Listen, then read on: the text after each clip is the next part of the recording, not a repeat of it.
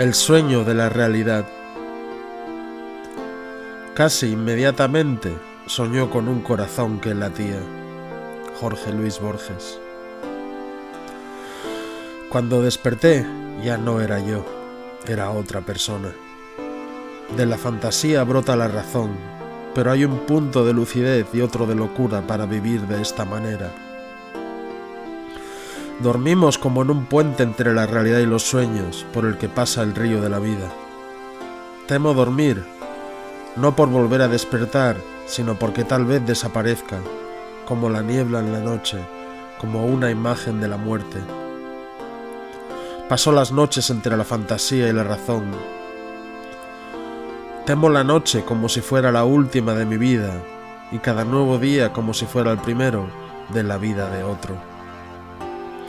Los días pasan robando tiempo a los sueños. La mayor parte de la vida la pasamos soñando. Por tanto, gran parte de la vida estamos dormidos. Hay una colección de sueños que ronda nuestra lucidez y nuestra vigilia. Ahora ya no sé quién soy, ni lo pretendo. Caminan por mis sueños. Late el corazón. Abro mis ojos. Toda la vida es un sueño dentro de un sueño. Comprendió al fin que él también era una apariencia, que otro estaba soñándolo.